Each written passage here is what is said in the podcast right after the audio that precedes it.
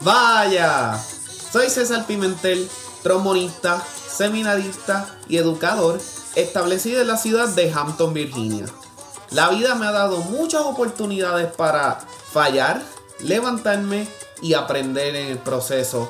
En esta segunda temporada de Huellas en la Arena, quiero darte la oportunidad de que me conozcas un poco mejor al compartir esas experiencias, a la vez que seguimos aprendiendo con todos los invitados que voy a tener en distintas entrevistas. Así que mantente cómodo, mantente cómoda, que estamos a punto de irnos en una aventura de mucho conocimiento.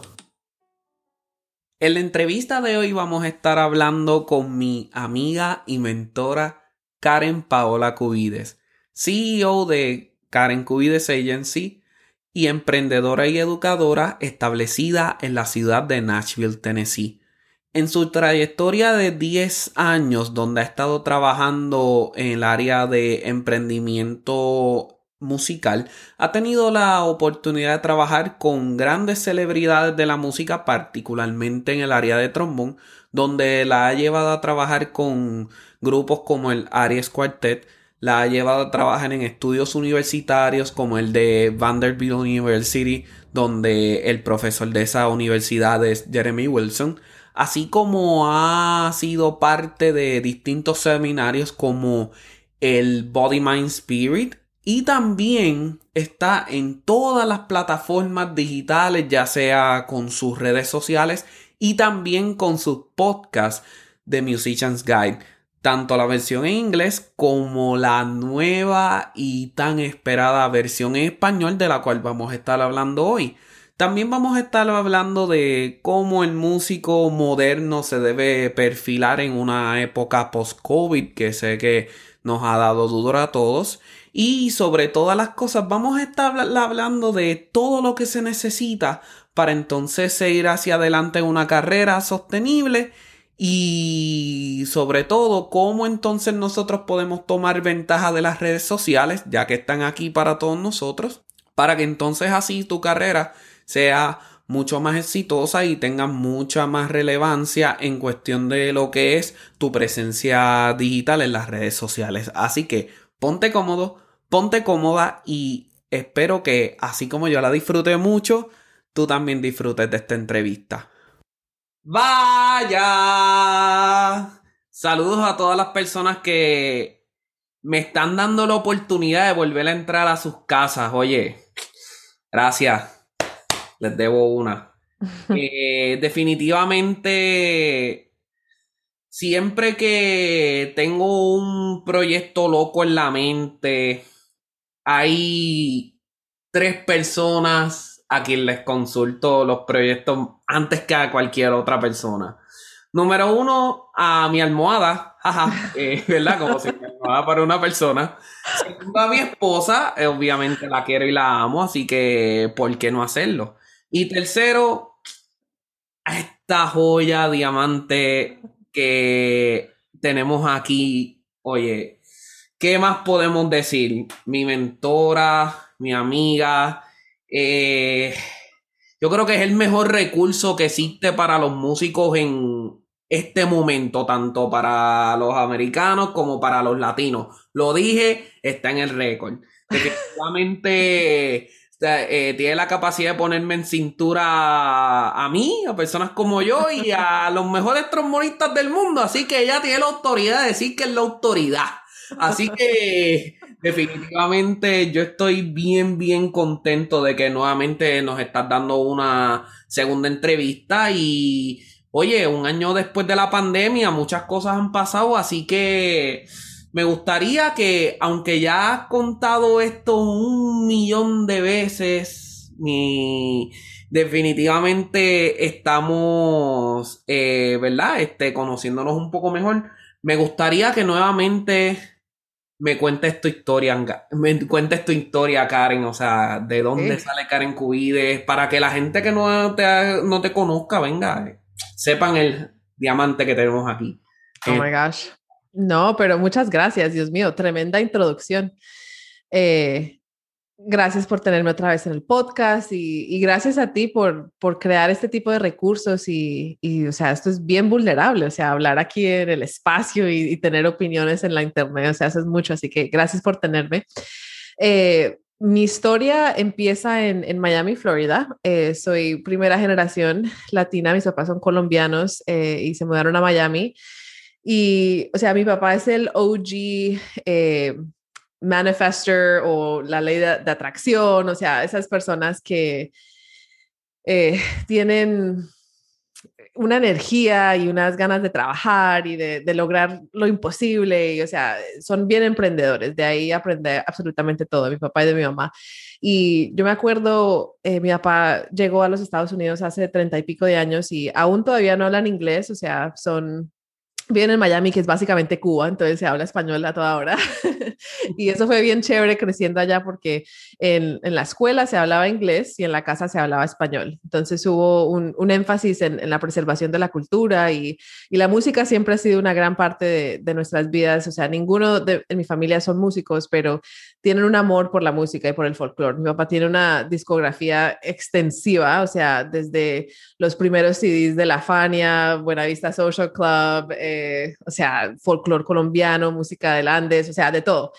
Eh, y, siempre crecimos con música, o sea, íbamos a la escuela y nos aprendíamos el, himno nacional de Colombia, de diferentes países, eh, a cantar la canción, los boleros, Armando Manzanero, Roberto Ledesma, o sea, todas las cosas así bien antiguas, eh, yo crecí con eso. Y en su camino a, lograr el sueño americano, pongámosle, todos los días caminábamos en un barrio y él me decía, algún día vamos a comprar esta casa yo era joven, 10 años, yo, ay, ok, tiene piscina, qué bien, yay. O sea, no, no pensé. Y un día, después de, creo que una década de, hacer ese mismo, esa misma ruta, eh, me dijo, esta es la casa que algún día vamos a comprar y hoy es ese día, se compró esa casa y aquí vamos a vivir. Y era como que hasta que me volví más vieja, no, no me di cuenta la, lo wow de ese momento cuando pequeña yo, ay, yay, tenemos piscina. Y el punto de toda esta historia es que en esa casa había un piano y en Miami se compra casa con piano aparentemente y ahí empezamos a tomar clases de piano. Tenía una viejita, lo más de linda, eh, cubana que enseñaba piano y se me dormía en las clases, se me dormían los hombros y me enseñó las bases, solfeo, todo eso. Y de ahí me, me dio la oportunidad de ir a un, un, magnet middle school donde me dieron un clarinete y yo, oh my God, ¿qué es esto? Y después saxofón y flauta y todo eso. Eh, historia larga, corta tuve la oportunidad de ir a Interlochen en Michigan, es un boarding school para de las artes. Y estudié música, me dieron una beca para tocar saxofón, entonces ese se volvió mi instrumento eh, principal, eh, saxofón clásico. Y de ahí hice dos años y me, me, fui al Conservatorio de Boston, me dieron una beca para estudiar saxofón clásico, entonces tengo mi bachillerato en eso y un minor en, en Woodwind Pedagogy. La meta era o irme para Nueva York y tocar en Broadway o estar en eh, una de las bandas eh, Pershing Zone de pronto o alguna de esas tocando saxofón, pongámosle. Pero en high school desarrollé un, un amor por las orquestas. Eh, tuve la oportunidad de escuchar la segunda de Mahler, fue un momento catártico, ¿cómo dices? Catártico. Eh, Así. Y fue, o sea, de lo que era. Y me encantó, me senté, lloré los 90 minutos en la audiencia y dije, oh my God, me encantan las orquestas, esto es lo que quiero hacer. Y me di cuenta que como saxofonista clásica, solo íbamos a tocar, I don't know, bolero o Pictures at an Exhibition una vez cada milenia. Entonces, si quería estar en una orquesta, tenía que ser una capacidad administrativa. Entonces, como estaba viviendo en Boston, tremenda ciudad, o sea, tuve oportunidad de trabajar y de, de, adquirir experiencia, que es lo que mi mamá siempre dijo, lo único que no se puede improvisar en esta vida es la experiencia. Entonces, para mí fue siempre muy importante eh, saber, o sea, si quiero trabajar en una orquesta, listo, trabajemos en una orquesta, ¿cómo es? Eh, si vamos a poner sillas y atriles, ¿cómo funciona esto? Si vamos a hacer mercado y relaciones públicas, ok, ¿cómo hacemos esto? Entonces pude subir a los diferentes eh, puestos y niveles en esta orquesta desde mi primer año de bachillerato eh, y a la pequeña edad, digamos, de 21 años, yo era la directora ejecutiva de, de esta orquesta tenía un presupuesto de medio millón de dólares anuales, teníamos cinco conciertos y yo estaba eh, haciendo las reuniones del board. Es una todas las orquestas son sin fines de lucro, la gran mayoría. Entonces estaba yo manejando mi, mi organización, básicamente. entonces ahí aprendí todos los ismos, eh, machismo, ageism, racismo, todo eso. Y, o sea, eso fue en realidad lo que me, lo que me, ayudó que mi carrera se empezara a desarrollar en, en cuestiones de de saber manejar dinero, manejar músicos, eh, manejar organizaciones y, y este era el tiempo también cuando las redes sociales estaban saliendo, o sea, 2012. Entonces había un, un nuevo mundo para explorar en cuestiones de asequibilidad, en cuestiones de cómo podemos servir a nuestra comunidad, eh, traer a la gente a la orquesta, hacerlo posible financieramente, o sea, muchísimas cosas. Y también tuve la fortuna de conseguir lo que yo pensaba que era mi trabajo de sueño, que era trabajar con la Sinfónica de Boston. Eh, mi, mi, sueño, sueño, después de, un par de años haciendo eso, era eh, ser la, la, stage manager de la orquesta y viajar con ellos poniéndole las sillas y los atriles y yo, my God, qué rico. Eh, pero y me encontré que es una organización muy tradicional y que para yo llegar a ese puesto me iba a demorar 20 años, digámosle, y no, no me llamaba la atención. Y a la misma vez tuve la oportunidad de trabajar con los músicos, eran mentores míos y, y como una persona recién graduada, o sea, eran mis ídolos. Decía, wow, esos son los mejores del mundo, en una de las mejores orquestas del mundo, ganan mucho dinero, o sea, un músico en esa orquesta gana más de 200 mil dólares al año. Eh, tienen plataformas grandes, eh, enseñan en el Conservatorio de New England, o sea, wow, esta, esta es la gente. Y pues sí, pero también son personas normales, van al baño, tienen sentimientos y aprendí muy rápido que no estaban contentos con sus carreras.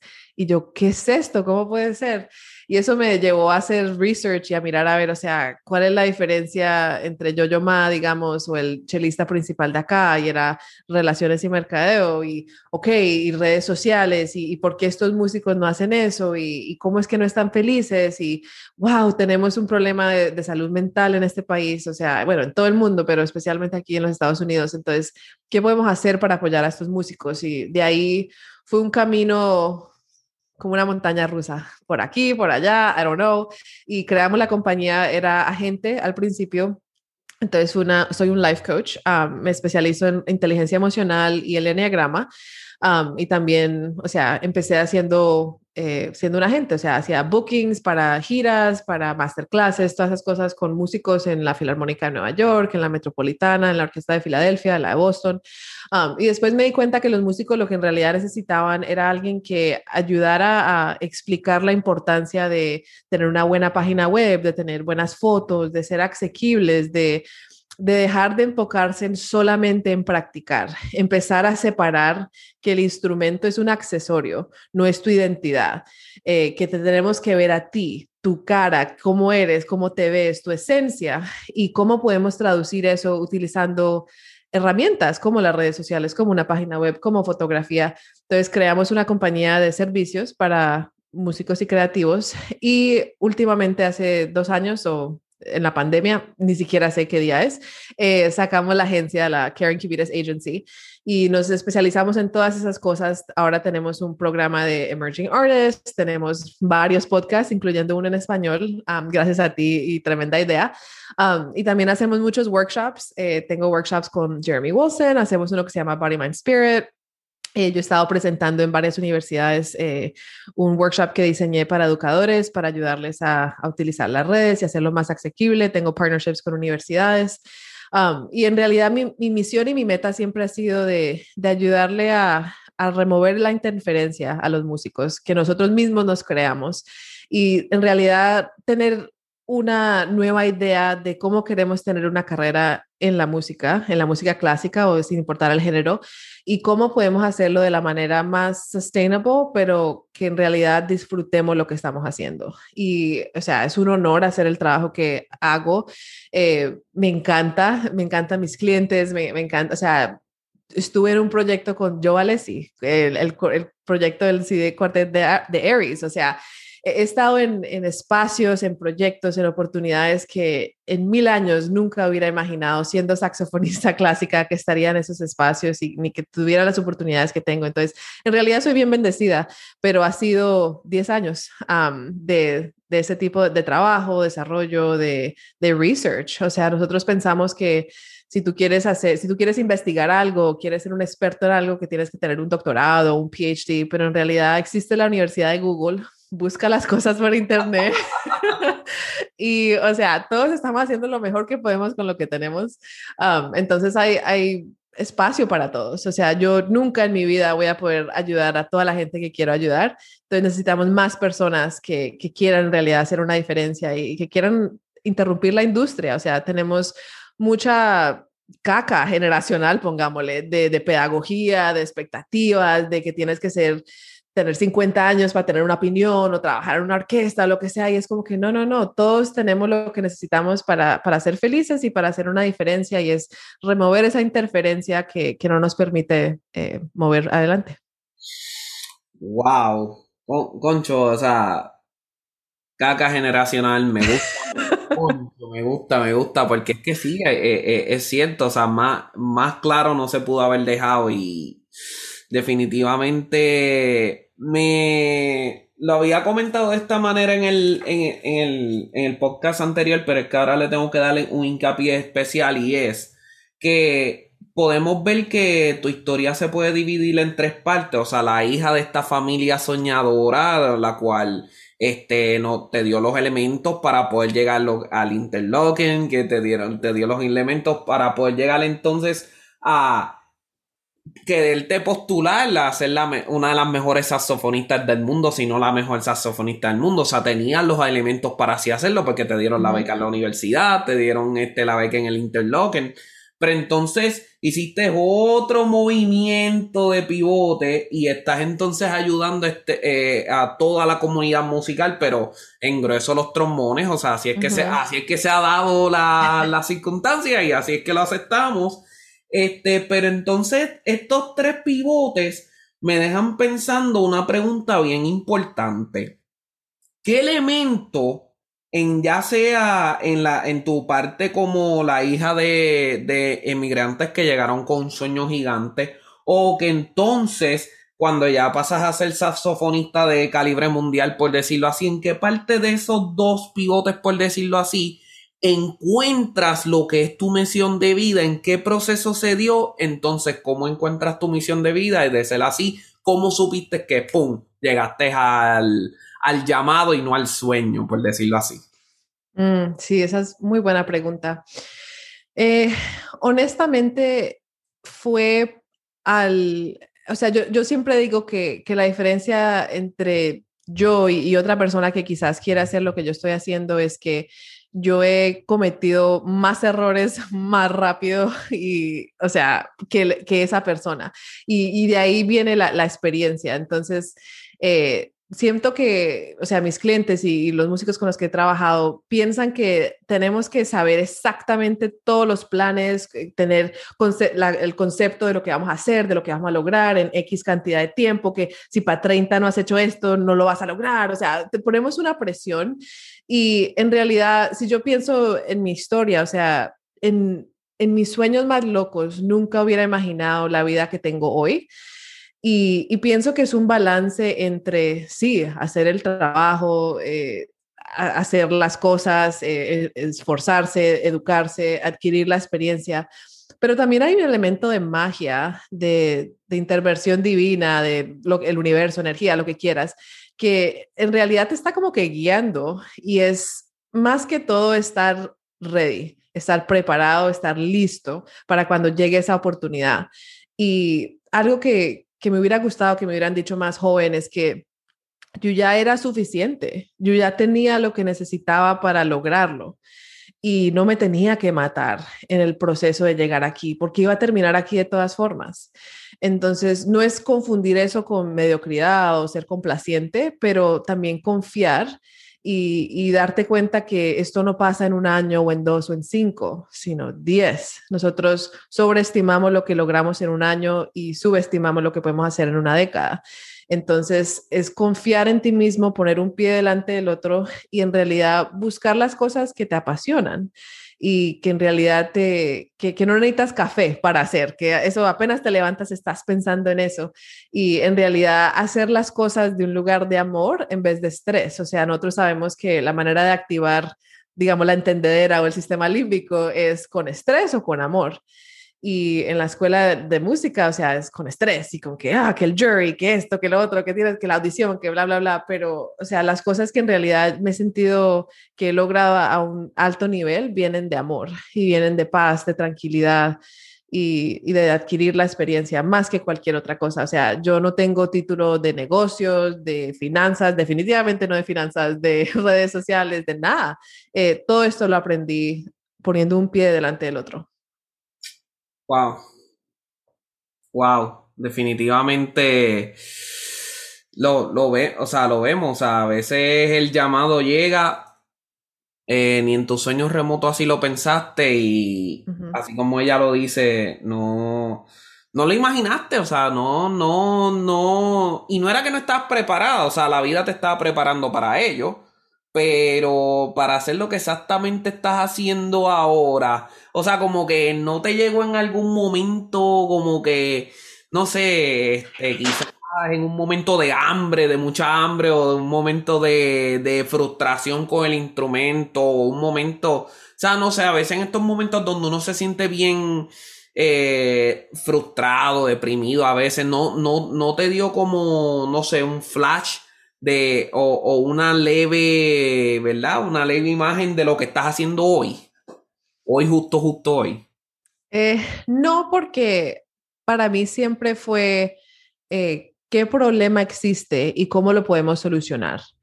O sea, me gradué de, de una educación súper privilegiada en uno de los mejores conservatorios del mundo con, o sea, acceso a recursos, o sea, impresionantes y aún así no sabía cómo desarrollar una carrera en la música. Entonces era como que no puede ser, no puedo ser la única que está pasando. Y yo estaba posicionada para exactamente hacer lo que dijiste, tocar en la, en la banda esa, recolectar mi salario, ser la mejor y bye, pero sentí un llamado más fuerte de, de ayudar a las personas. Eh, siempre me ha gustado el behind the scenes de todas maneras, o sea, me gustaba ser performer, pero siempre mi corazón siempre sentía tremenda gratitud para la gente que ayudaba a hacer las presentaciones o el stagehand o la logística, front of house, todo eso. Y, me di cuenta que habían muchos huecos en la industria que, nadie estaba llenando. Y, también me di cuenta que la gente joven no se sentía que tenía la capacidad de ayudar a solucionar algo. Y yo no entendía eso, también era eh, joven e ignorante. Entonces empecé como que no, empecemos a solucionar estos problemas, que, que tengo esta orquesta y quiero contratar a, este músico de la Sinfónica de Boston y no lo puedo contactar, no tiene página web, no me contesta el email, no está en las redes, ¿cómo lo contacto? Queda a dos cuadras de este, de este venue, ¿por qué no lo puedo contactar? Ok, los músicos clásicos no saben que necesitan páginas web. ¡Wow! ¿Cuánto dinero están dejando en la mesa? Eh, nadie sabe que Pepito es el mejor trombonista que nadie ha escuchado. Ok, las redes sociales, empezamos a desarrollar un portafolio para que la gente te vea, que te conozca. Y me di cuenta bien rápido que no tienes que ser el mejor y tampoco tienes que ser la persona que más le caigas bien a las personas para trabajar. Tienes que simplemente que la gente se acuerde de ti. Si yo estoy buscando un trombonista, voy a pensar en César, sí o no. Estás poniendo en las redes, tienes una página web, estoy pensando en ti. Si la respuesta es no, no te voy a contratar. Entonces, esa cosa sencilla era como revolucionaria hace 10 años buen lugar, buen lugar, bien, buen momento, y empecé a desarrollar esos tipos de conceptos y, nunca era como que vamos a ganar plata, vamos a ser famosos, o sea, para nada, era como que, oh my gosh, tengo esta teoría, ¿será que va a ser realidad? No sé, miremos a ver. Y fueron años y años y años de, ok, Pepito, necesitamos página web, te voy a mostrar por qué. Inclusive eh, mi última cosa que estoy bien orgullosa es, mi workshop de profesores de universidad para las redes sociales. Y ese workshop lo diseñé con cinco años de data, O sea, yo cogí el estudio de trombón de la Universidad de Vanderbilt con Jeremy y dije, en cuatro años, este va a ser el mejor estudio del país. Y lo es, uno de los mejores. Eh, le quita estudiantes a Juilliard, a Northwestern, a NEC, y se hizo con las redes, o sea, Jeremy es increíble también, la escuela es increíble, pero se hizo con, con todos los procesos que estoy hablando. Entonces la gente piensa que se levanta un, día con una buena idea y es millonario y, y, no, no, era mucha data, mucha, qué problema vamos a solucionar, cómo podemos ayudar a la gente, cómo puedo ser yo el vehículo para lograr eso y no cómo yo puedo ser X o Y. Es, es bien interesante que pusiste lo, de, lo del ejemplo de Vanderbilt y para las personas que, ¿verdad? Que no, no están muy familiarizados con lo que es la geografía de los Estados Unidos, es bien interesante porque desde Nueva York a Chicago tú puedes tomar un tren. Y a pesar de que, ¿verdad? a pesar de que es lejos, o sea, porque vienes del este hasta el Midwest, este, pues realmente puedes tomar ese tren. También de Boston a Nueva York, que es bien fácil de manejarse en tren. O sea, estas, estas ciudades del este, centro, oeste, ya en el caso de Chicago, en el norte, están bien conectadas. Que entonces para conectar la cultura eh, er, es, demasiado sencillo, o sea, es, un no-brainer, como diría el, el gringo. Pero en el caso de Tennessee, no. En el caso de Tennessee, tienen la ciudad de la música en Nashville, pero entonces luego de Nashville, ¿qué tienes? Eh, quizás New Orleans y es otra, y es otra, y es otra onda.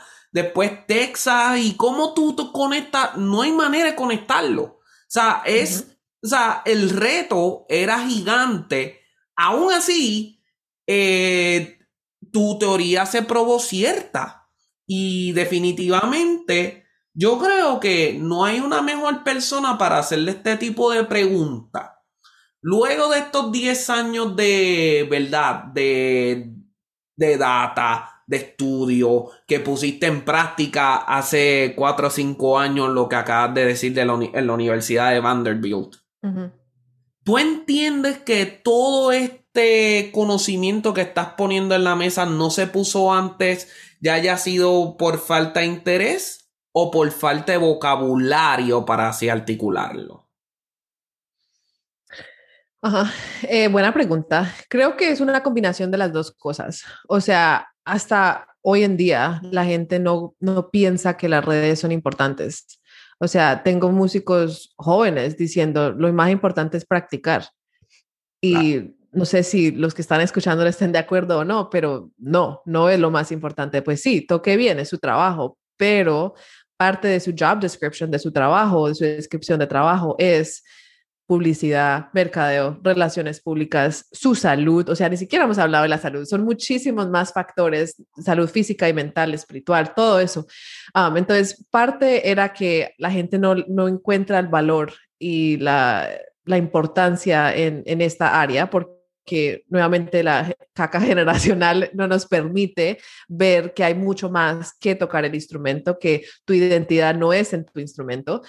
y también la gente no tiene la educación. O sea, hoy en día esto es un problema. O sea, tenemos eh, profesores y respetuosamente de, entre 45 hasta 40 y 65 años enseñando clases eh, que se llaman en inglés career preparedness, o sea, clases de de negocio, clases de, emprendedores en la, capacidad de la música y eh, no saben en realidad cómo ganar dinero en el siglo XXI, porque ellos no han tenido que hacer eso. Entonces estamos todavía enseñando desde un lugar de teoría. Y uno de mis libros favoritos es Chop Carry Water, y ahí hablan del ejemplo de, ok, tienes un guerrero o alguien en, en la milicia, quieres tú ir a la guerra con una persona que ha estudiado la historia de la guerra o con alguien que ha estado en la guerra. Y no estamos ayudando a que los estudiantes tengan la información en realidad que necesiten para tener una carrera que puedan ganar dinero y vivir de la música. Entonces es una combinación de, falta de ignorancia y de vocabulario, pero también de, no ver la importancia de, de qué se necesita en realidad para desarrollar una carrera en la música. Mm. Interesante. Eh, es que cada vez que dices algo, pues como que me lleva, me lleva a pensar y, me lleva a pensar yo creo que dentro de todo lo más importante es la salud dentro de lo que todo lo que todo lo que acabas de mencionar en este en, todo este postulado en este punto hablaste de la salud.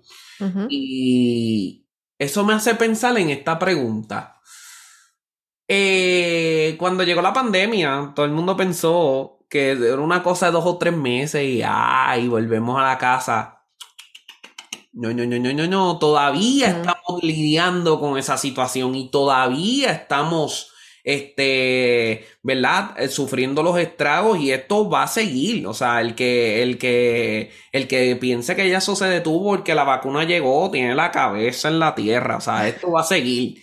Y esto pues nos da, nos trae muchos retos y esto nos trae muchas cosas y muchos detalles los cuales se deben de cubrir en la gente mucho, ¿verdad? La gente que, que la, gente pensadora de nuestra, de nuestra historia está pensando mucho en eso. Entonces, para mí la pregunta sería la siguiente. Dentro de todo lo que has estado trabajando en esta década, como bien has estado mencionando, ¿te hizo prepararte de alguna manera u otra para esta pandemia? Y si sí, ¿qué fue lo que te, que te ayudó? Y si no, entonces, ¿qué data ha surgido a base de, ¿verdad? de esta época?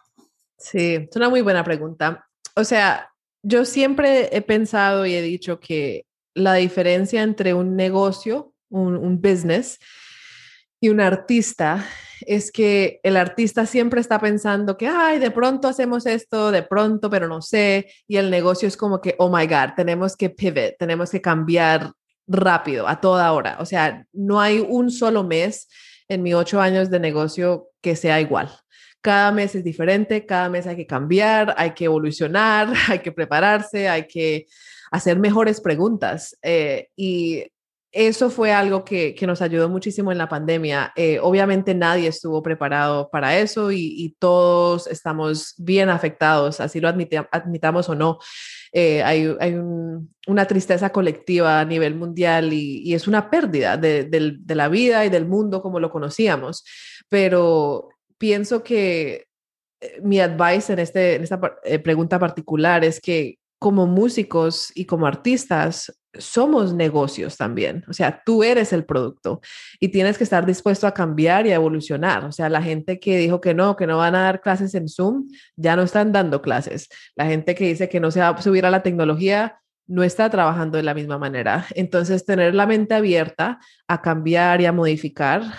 y eso es algo que, que sí hemos estado preparados y en cuestiones del negocio, no es porque seamos evolucionados o, o sea, enlightened o lo que sea, sino es porque es necesidad. Eh, no hay opción. O sea, apenas llegó la pandemia, 90% de nuestros clientes perdieron todo su ingreso.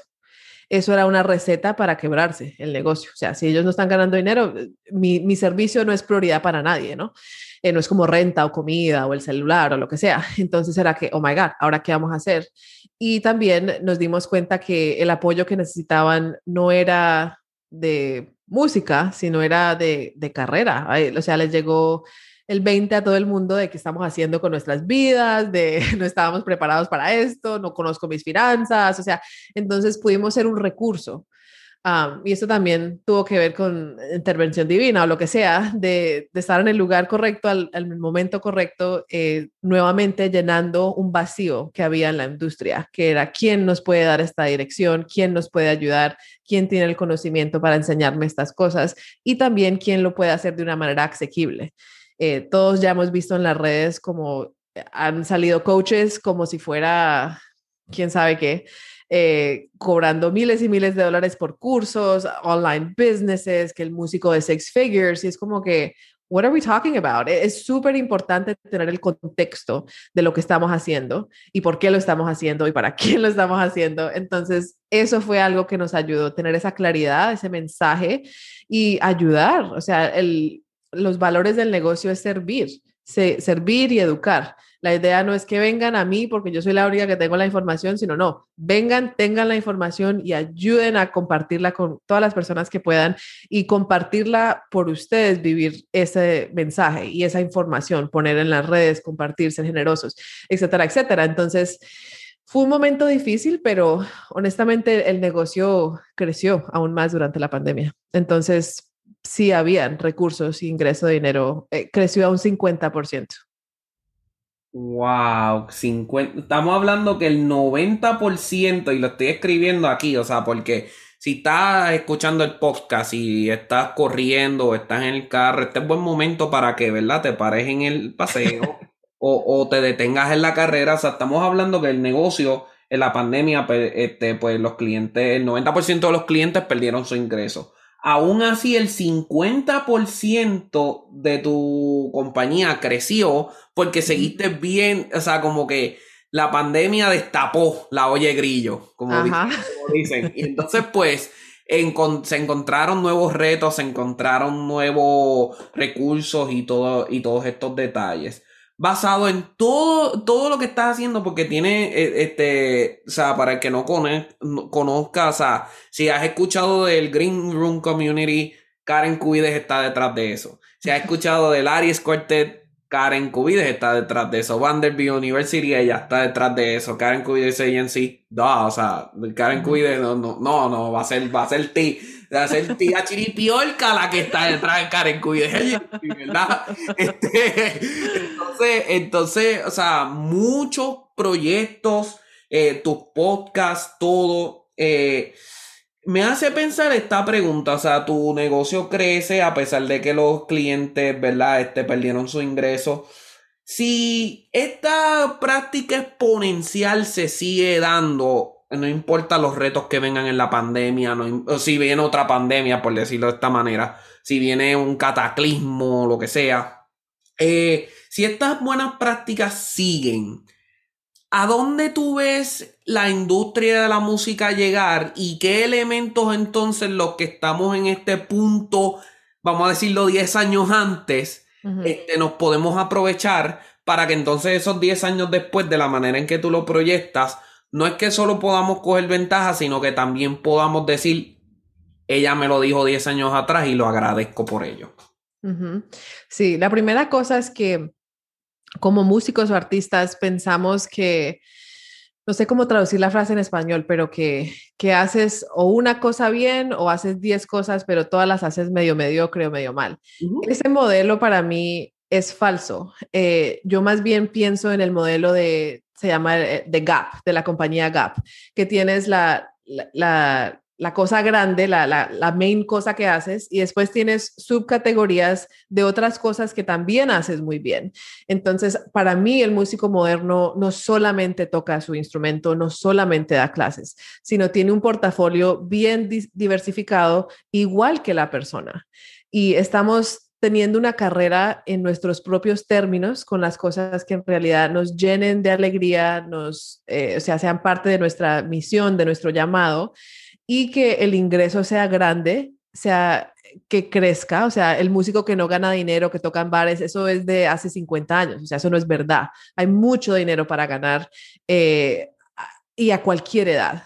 Entonces, el, el músico del futuro tiene varios skills, tiene varias cosas que hace a un alto nivel y no se esconde detrás del instrumento, sino el instrumento es una de las cinco, seis, siete diferentes cosas que puede hacer a un buen nivel.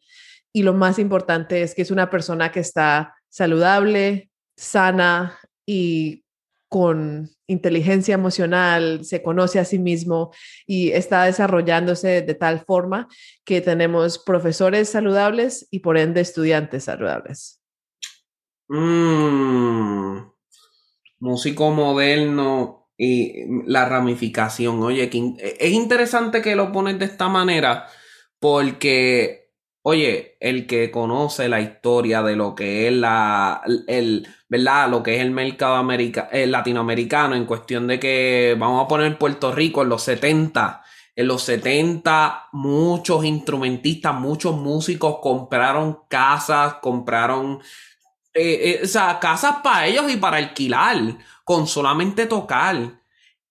Y, y, la falta de información que a veces hay en, esto, en estos aspectos, o sea, realmente, realmente, o sea, a pesar de que llevas los, los 10 años, ¿verdad? Por decirlo así, eh, todavía hay mucho por, todavía hay mucho por descubrir, todavía hay mucho por hacer. Y esto me lleva, porque había como, había que sacarlo del horno, o sea, había que sacarlo del horno. Eh, eh, había mucho, mucho, mucho para la comunidad en inglés. Y finalmente, familia, finalmente, The Musician's Guide, la versión española está por ahí. Si no lo has escuchado, dale el oído. Si no le das el oído, te lo voy a seguir pasando así por, por, la, por Messenger todos los días, te voy a hostigar. Porque realmente, eh, yo, yo no sé, yo, yo, estoy, yo creo que yo estoy más contento que tú con este, con este proceso, con este, con este proyecto. De verdad que, eh, wow. Cuéntame, cuéntame de dónde, de la, la curiosidad, no la curiosidad, sino como que, ¡pum! Ya, ya, vamos a hacerlo. Se acabó el chiste, se acabó el relajo. Vamos a darle a la comunidad latina lo que ella estaba haciendo tantos años en inglés. ¿De dónde salió? ¿De dónde? Cuéntame, cuéntame, que yo quiero saber. Sí, o sea, ha salido de, varias formas. Em, primero, eh, yo intenté hacer una versión en español apenas empecé el podcast, hace tres años. Y, y, fue, y cometí el primer error que, que todos cometemos, que no era algo viable en cuestiones de tiempo. Había subestimado cuánto se demoraba grabar episodios, ponerlos, el, tiempo y los recursos necesarios. Eh, entonces no fue posible. Y, y, también, si estoy siendo honesta, había una inseguridad en cuestiones de, de comunicar la información. O sea, mi mamá fue, es profesora hizo un muy buen trabajo acerciorándose de que no perdiéramos el acento, que no perdiéramos la manera de hablar, pero la terminología que yo utilizo en inglés es muy diferente a la español. O sea, yo hice un seminario con Toby Oft en, Puerto Rico, fuimos a España y he estado en miles de masterclasses traduciendo cómo se dicen cosas. Y en esa experiencia aprendí también que la manera que diferentes países dicen diferentes cosas es muy diferente. Entonces yo, oh my God, ¿cómo voy a hacer eso? Eh, también estaba pensando en, cuestiones de entrevistas. Hace tres, cuatro años no había esa representación latina que hay hoy en día, o al menos gracias a las redes sabemos que existe esa representación latina. Entonces, eh, ha estado en mi corazón por años eh, tener la versión en español. Yo siempre, o sea, al principio mi misión era traer a estos músicos de alto nivel a, lugares que quizás no tuvieran acceso a personas como, como ellos. Entonces, yo siempre he querido ayudar, siempre he querido... Eh, tener, o sea, soy bilingüe, tener cosas en, varios idiomas y también al darme cuenta que, que, estos recursos no existen de la manera que yo los presento en español, era como que, ok, Karen, tenemos que get over yourself, de, de, pensar que tiene que ver contigo, de que te vas a ver bien o mal, o whatever, hazlo y ya. Um, y pues claro, después de conocerte a ti y hablar mucho más, eh, en realidad tú fuiste esa motivación para, no, hagámoslo, hagamos la entrevista ya, estamos grabando, dale. Y era como que, ok, aquí estamos. Entonces era más bien como que me empujaste del, del nido, pongámosle. Y yo, listo, aquí estamos ya hablando en español. Entonces eso también fue, fue tremenda motivación y, te doy las gracias por eso. y, y, sí, o sea, el, el ser beginner el ser principiante en algo, eh, da mucho miedo y entre más viejo te pones, más complicado es. Y, y para mí ha sido un muy buen experimento en, en, humildad y en dejar el ego en la puerta y en decir, listo, aquí vamos a hablar en spanglish y vamos a decir las cosas mal y lo que sea, pero que la información la voy a dar y la voy a regalar, que la voy a dar y la voy a regalar. Eh, y eso me ha ayudado, me ha, me ha, hecho mejor, me ha ayudado a expresarme mejor y a en realidad pensar ¿será que sí sé esta información? ¿Será que sí sé lo que estoy hablando? y pues si Dios quiere va, a ayudar y, va a hacer una diferencia. No, definitivamente eh, yo de verdad te confieso que va a ser un cambio exponencial gigante, o sea, te, lo auguro porque eh, llevo siguiendo tu, o sea, no solamente he sido, ¿verdad? Tu cliente por ya dos años y algo, también he, seguido tu trabajo de cerca. Y, y, definitivamente es como que cuando viene, cuando viene y de verdad que voy, estoy eh, de por vida agradecido por lo que sé que vas a hacer por la comunidad latina porque hace demasiada falta. Y pues, este, mucha gente haciendo cosas bien bonitas, eh, eh, porque no, no, es que solamente está en la conversación, mucha gente haciendo cosas bonitas en la conversación que mientras más personas puedan ayudar a la comunidad, mucho mejor. Y de verdad que, wow, eh, yo, o sea, yo los voy a seguir mandando, o sea, eh, eh, yo voy a seguir mandando cada episodio, o sea, voy a molestarlos, los voy a molestar, ya se los dije.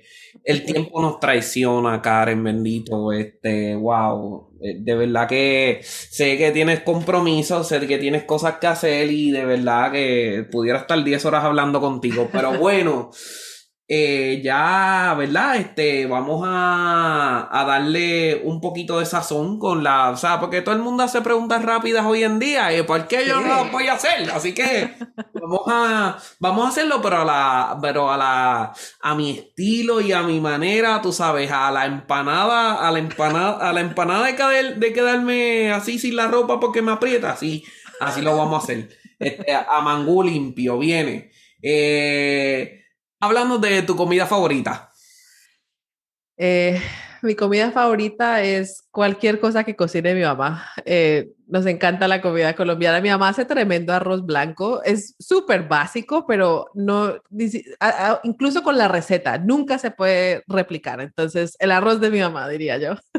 Sí, eh, hay una ciencia detrás del arroz blanco y el que lo, y el que lo sabe, lo sabe. Eh, o sea, porque a mí también me gusta la, la cocina, no sabe, no, no sé si conoces a Gordon Ramsay, el chef. El bochorno de que, que, porque él tiene ahora un programita que él hace comida internacional, intentó hacer pegado puertorriqueño. Y la gente se porque sacó un Iron Skillet y eh, bueno, eso, eso, fue un desastre. O sea que sí, que sabemos que dentro del arroz hay una ciencia, aunque sea en el arroz blanco, porque la bichuela le cae. Si, si, la quieres aparte, hay que hacer el arroz de una manera, si la quieres encima, hay que. Eh, sí, así que sabemos, sabemos cuál es el proceso. Háblame del, del CD más reciente que has escuchado que no puedes dejar de escuchar. O sea, como que el más reciente el más reciente. Eh, bueno, curiosamente dejé de escuchar música por varios años. Eh, no, ni siquiera sé por qué. Bueno, por la, escuela. La escuela me, me, cansó con la música. Entonces tomé una pausa, pero últimamente eh, viviendo en, la ciudad de la música, mi esposo toca con un, con un acto de la música country, pero a mí nunca me gustaba la música country. Y hay un grupo que se llama The Highway Women, y tiene eh, Brandy Carlisle y Maren Morris y, gente, artistas increíbles que, que, no solamente cantan música country, pero son excelentes músicos también. y, y, ese álbum de, es como cuatro mujeres y es un, un homenaje a, a, un grupo tradicional que tenía Willie Nelson y cosas así. Y es, o sea, tremendo, tremendo el álbum. Salió hace dos, tres años, pero yo siempre tarde a la fiesta. Oh my god, qué, qué, bien. O sea, la, sí, este Toby Keith, eh, yo lo llevo escuchando un montón de tiempo y lo escuchaba en. Eh, tú, aquí hay una cadena que se llama Cracker Barrel. ah, sí. Sí, entonces lo tienen 24-7, Toby Keith. 24 Así que sí. Definitivamente, ay Dios mío. Sé que lees mucho y sé que te gusta la literatura. Me introduciste a Brene Brown, me introduciste a muchas personas las cuales de verdad han cambiado mi vida. Entonces, si hay un, un, ¿verdad? una persona extraña la cual tienes que hacer conexión y ya, pum, esto es lo que yo soy y a base de un libro o que, o un libro que si me ves a mí, por decirlo así, soy una persona desconocida, me lo regalas y por la razón que sea, ¿cuál sería ese libro? Sí, eh, fácil. Se llama Chop Wood, Carry Water de Joshua Metcalf. Y ese libro es la base de todo lo que yo hago. Eh, la importancia de enamorarse del proceso y de no preocuparse tanto por el, por el logro, por el fin o por el destino, sino por el proceso para volverse la persona que llega al lugar que quieras llegar. Y es fácil, es dos horas en audio, 200 páginas chiquiticas en libro, libro, y, y no es... Eh, en, el género de self-help que te dice levántate hasta ahora, come esto, al otro, y tampoco es eh, ficción, sino es, es, una historia en la mitad que tiene muchos paralelos con los músicos y, ser artista, eh, pero también es fácil de digerir, o sea, no tengo que ser, o sea, con un diccionario o un tesauro leyendo este libro, o sea, puedo leerlo y ya, entonces ese también me encanta. Excelente. Chop Wood, Carry Water. Si estás corriendo, para. Wood, Carry. Y también lo podemos poner en las notas, eh, en las notas del podcast. Eso va. Eh, últimas dos preguntitas que básicamente se pueden este, eh, amarrar en una. hoy es 2021. Si pudieras decirle algo a la Karen Cuide del 2011, ¿qué le dirías?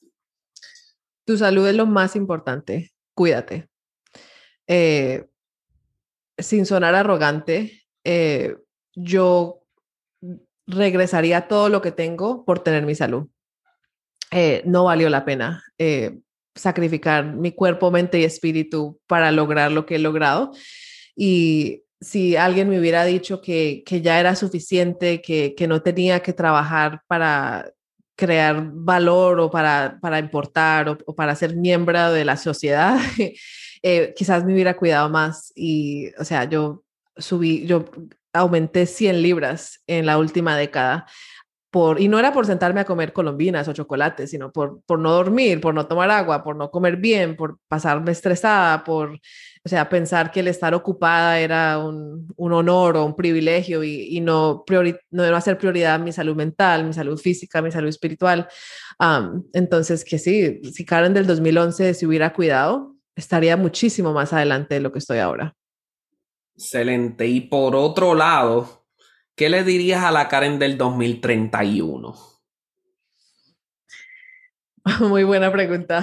Eh, ahorita le diría que bajar a la velocidad y que, y que se recordara que hace 10 años estábamos en el mismo barco y que no estamos, que we're not running out of time, o sea, tenemos todo el tiempo del mundo, estamos exactamente donde tenemos que estar, en el tiempo que tenemos que estarlo y que no coma ansias. Excelente, excelente. Familia, yo la disfruté y eso es lo que cuenta. Eh, Vamos a seguir, eh, vamos a seguir viendo todo lo que ella nos tiene que traer. ¿Dónde te puede encontrar la gente? Eh, ¿En qué plataformas? Cuéntame. Sí, sí. Eh, yo vivo en Instagram. mi, mi, handle personal es karen.cubides y mi compañía tiene varios brands, varias marcas. Entonces, el, el, guía de músicos, la versión en español, tenemos el programa de Emerging Artists, la agencia. En cualquier lugar pueden mandarnos un mensaje y mi página web es karencubides.com. Gracias, gracias, Karen, Karen, karencubides.com. Eh, eh, vayan ahí, vayan ahí. O sea, eh, a mí me cambió la vida, así que, y muchos que me conocen de hace 10 años atrás saben lo que había sido duro que era, así que de verdad que Karen Cubide, gracias por todo, gracias por ser como eres y gracias por traer todas estas conversaciones y espero que podamos tener una conversación pronto bajo estas plataformas nuevamente. Sí, gracias César por tenerme acá y nuevamente gracias por, por todo el trabajo que haces y por ofrecer este, este podcast como un recurso. O sea, teniendo 50.500 podcasts, yo sé el tremendo trabajo que es poner un podcast, así que, que gracias a ti por hacerlo también. Gracias, gracias a ti por siempre estar conmigo y apoyarme. Entonces, familia, ya lo saben. Será hasta la próxima, donde entonces vamos a seguir trayendo este tipo de entrevistas, programas solos, como ustedes saben. Vamos a seguirle poniendo mango a, a la cosa y mofongo también, ¿verdad? Así que cuídense, amigos. Un fuerte abrazo.